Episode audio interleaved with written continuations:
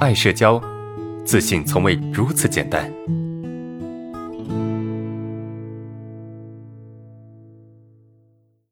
老师，最近我遇到一个问题，我公司别的部门的主任是我老乡啊，是个异性。我以前很害怕给跟他说话打招呼，害怕脸红。他每次见到我都给我打招呼。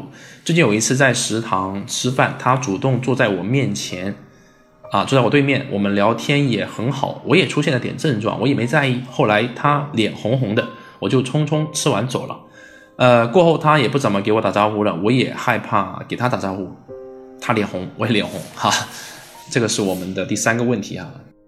有时候老乡见老乡是很尴尬的一件事情，为啥？因为不打招呼也不是，是吧？毕竟是老乡嘛，打招呼吧好像也没那么熟，因为毕竟他是其他部门的，是不是？那你说这个我们的脸红会让别人脸红吗？其实不会，啊，其实我们的脸红并不会让别人脸红，除非对方有脸红的困扰，就是他在看到你的时候他尴尬，但是他尴尬的形式是通过脸红来展现出来的，这个脸红呢，我们才才说，哎，这个人脸红了。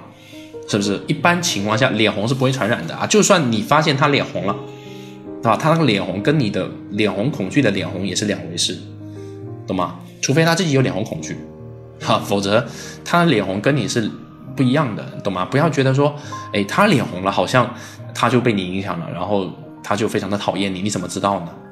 不要用简单的你眼睛看到的去判断，好不好？要用心来看。如果你主动去跟他打招呼、跟他接触，他跟你相处的方式跟以前没啥区别，那这不就可以了嘛？对吧？你看他脸红，那脸红是他的事情，跟你什么关系？跟你没啥关系，懂吗？你不要觉得你脸红了，他也脸红了，那就是自己影响，把责任往自己身上揽，不要这么不要这么觉得哈。嗯，这个你没那么厉害啊，脸红不会传染。